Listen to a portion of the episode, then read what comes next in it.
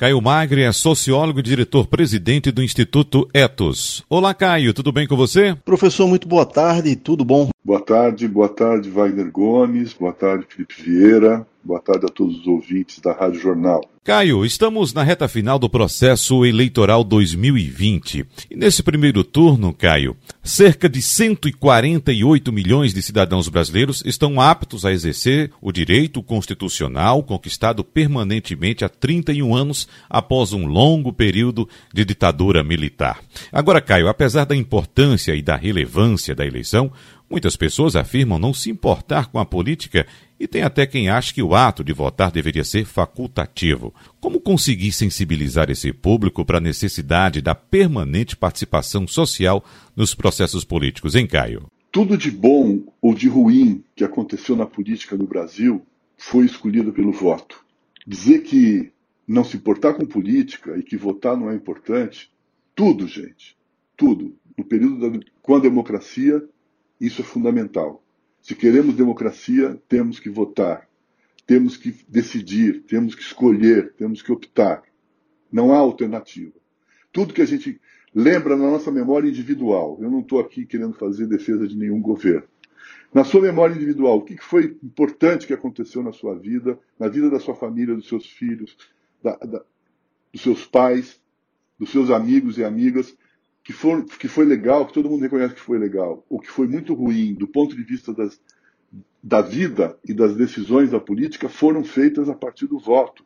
A gente escolheu. Acho que a gente escolheu, a maioria escolheu, de alguma forma, trazer a situação para que a gente tem, para que a gente tem hoje, porque foi essa maioria que falou naquele momento em 2018. Então, olhando para trás, essa foi uma decisão que, que cada um que tomou a decisão tem responsabilidade nesse momento. E aí eu vou já dizer em defesa da vida e da ciência, por exemplo. Então, é, se você não se preocupa com a política, se preocupe com a vida das pessoas, com a sua vida, a vida da família. Se preocupe também com a ciência, aquilo que a gente acumulou em todos esses anos na história humana de conhecimento capaz de melhorar a vida da gente. Essa é a questão. A ciência tem esse poder. É claro que ela pode ser utilizada de maneira a destruir, mas aí depende da decisão política da sociedade de que tipo de uso da ciência quer fazer. Então, é, não dá para dizer que não, que, que não se importa com a política, porque eu tenho certeza que você se importa com a vida e se importa com a ciência, com a educação. Então, vamos votar todos no dia 15 e votar com segurança. Caio, e o que é que deve ser considerado pela população nesse momento em que a democracia brasileira vive a sua maior crise dos últimos anos e no qual enfrentamos também os reflexos da pandemia do novo coronavírus? A defesa da vida e da ciência. Eu acho que é, é, essa, essa é, meus caros, minhas caras, a, a, a questão mais importante da decisão que vai ser tomada nas urnas.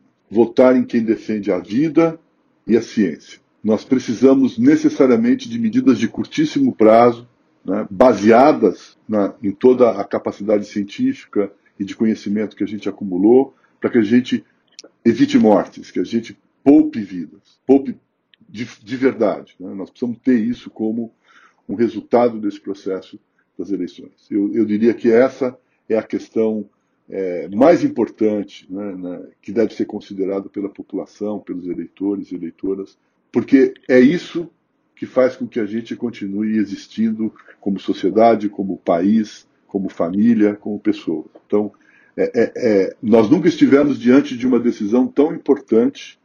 Olhar para o nosso prefeito, para a nossa prefeitura, olhar para a nossa Câmara de Vereadores, dizer, eu quero gente que esteja lá, que defenda a vida e a ciência.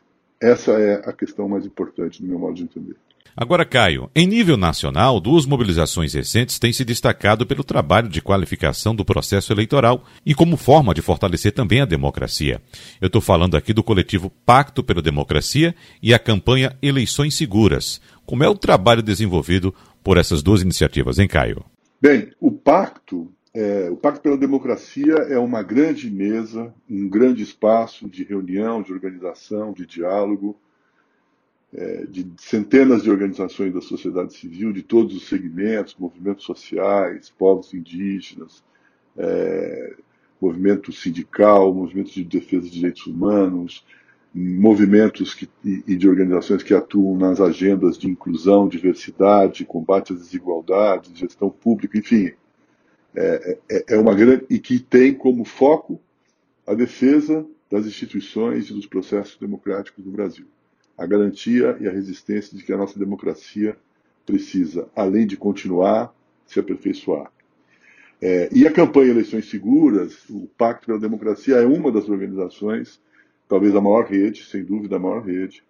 É, o Instituto Etos apoia essa campanha das eleições seguras.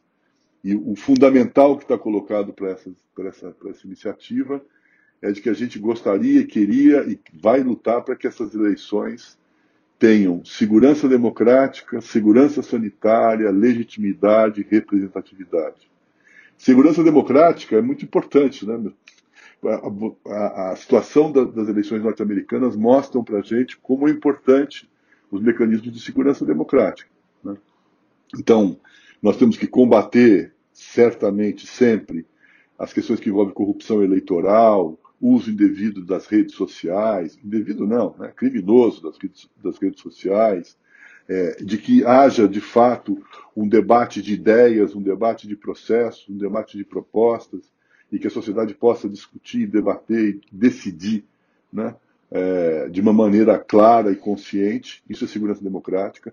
Segurança sanitária, que é, e que eu acho que a gente está fazendo, é ter todas as precauções necessárias para o processo da vo, do, do, da vo, do voto, né, da, da eleição, mas também tomar decisões de que a gente possa ter que os nossos políticos e gestores mantenham e tenham segurança sanitária como prioridade em função da pandemia, ou seja, além de ter segurança sanitária nas eleições, na urna, no momento do voto, de que, de que a gente faça escolhas de quem vai se preocupar e vai atuar de maneira efetiva com essa questão, se eleito. Né? Legitimidade, porque ela tem que, de fato, tem que ter a representação e tem que ter a participação bastante importante dos nossos dos eleitores e eleitoras, é muito importante isso.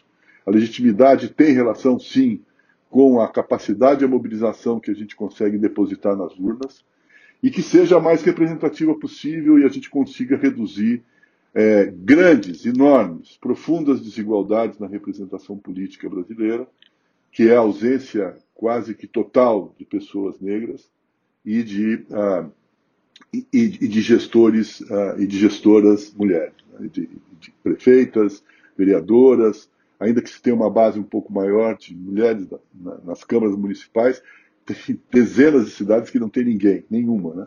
Então, representatividade é muito importante.